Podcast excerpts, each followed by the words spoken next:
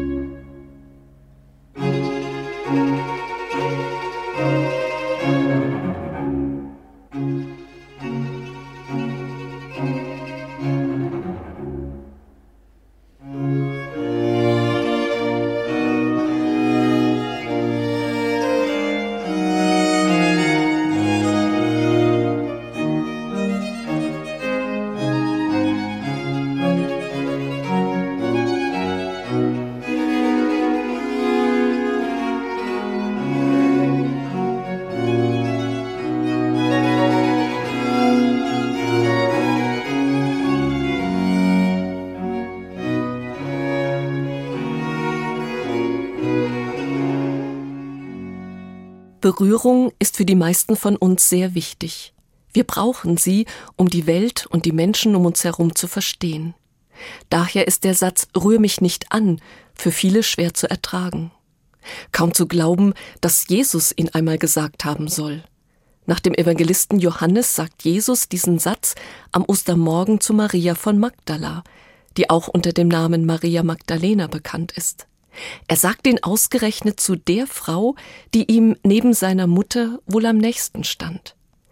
Wir hören die Geschichte, wie der Evangelist Johannes sie erzählt. Maria stand draußen vor dem Grab und weinte.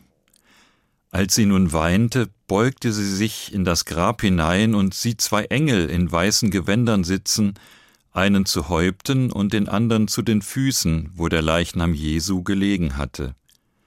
Und die sprachen zu ihr, Frau, was weinst du? Sie spricht zu ihnen, Sie haben meinen Herrn weggenommen, und ich weiß nicht, wo sie ihn hingelegt haben. Und als sie das sagte, wandte sie sich um und sieht Jesus stehen und weiß nicht, dass es Jesus ist. Spricht Jesus zu ihr, Frau, was weinst du? Wen suchst du?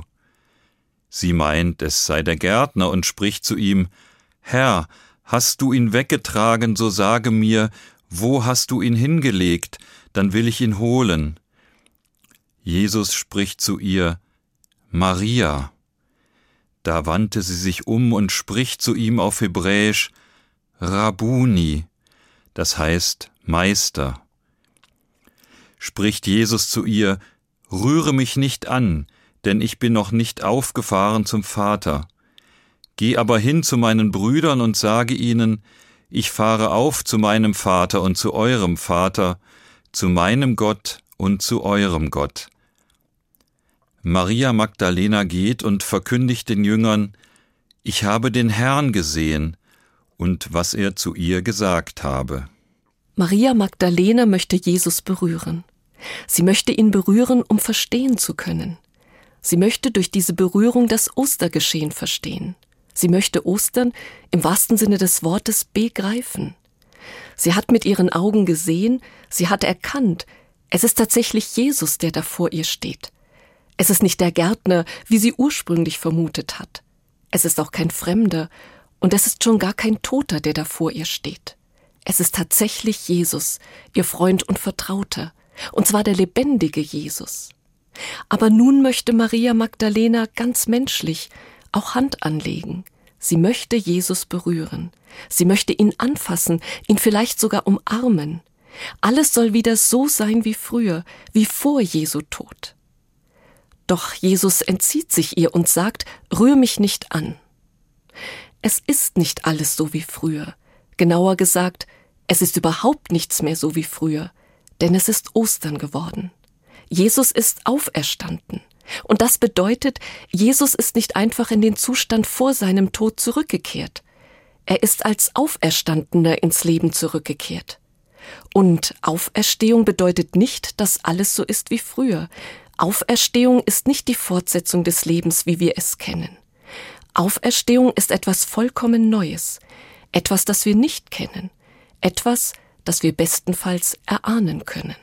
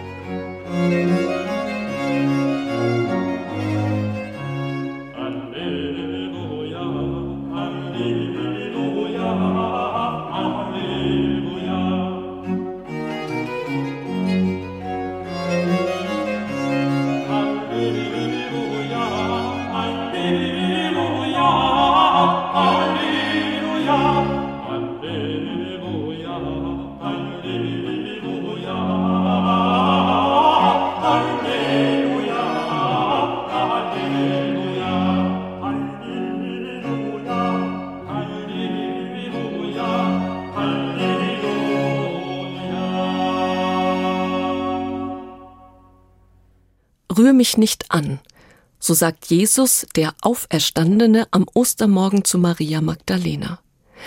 Genau genommen ist das das Problem mit der Auferstehung bis heute. Sie ist einfach nichts zum Berühren. Die Auferstehung ist nichts, das man anfassen und begreifen könnte, weder mit Händen noch mit dem Verstand. Dabei wäre eine Berührung für viele Menschen so wichtig, um verstehen zu können um diese neue Wirklichkeit verstehen zu können. Doch die Geschichte von der Begegnung zwischen Maria Magdalena und dem auferstandenen Jesus am Ostermorgen macht unmissverständlich deutlich, wir können das, was an Ostern geschehen ist, wir können die Auferstehung nicht einfach anfassen. Wir können sie nicht begreifen und daher auch nicht bis ins Letzte hinein verstehen.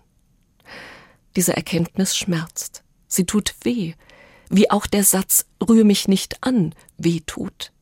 Denn es geht bei der Auferstehung nicht um irgendetwas, sondern es geht um den Kern, um die Mitte unseres Glaubens. Es geht um den Dreh- und Angelpunkt all unserer Hoffnung, für uns selbst und für die Menschen, die wir lieben. Wir können die Auferstehung nicht einfach anfassen. Wir können sie nicht begreifen und daher auch nicht bis ins Letzte hinein verstehen. Aber das bedeutet nicht, dass wir das, was an Ostern geschehen ist, nicht erfahren können.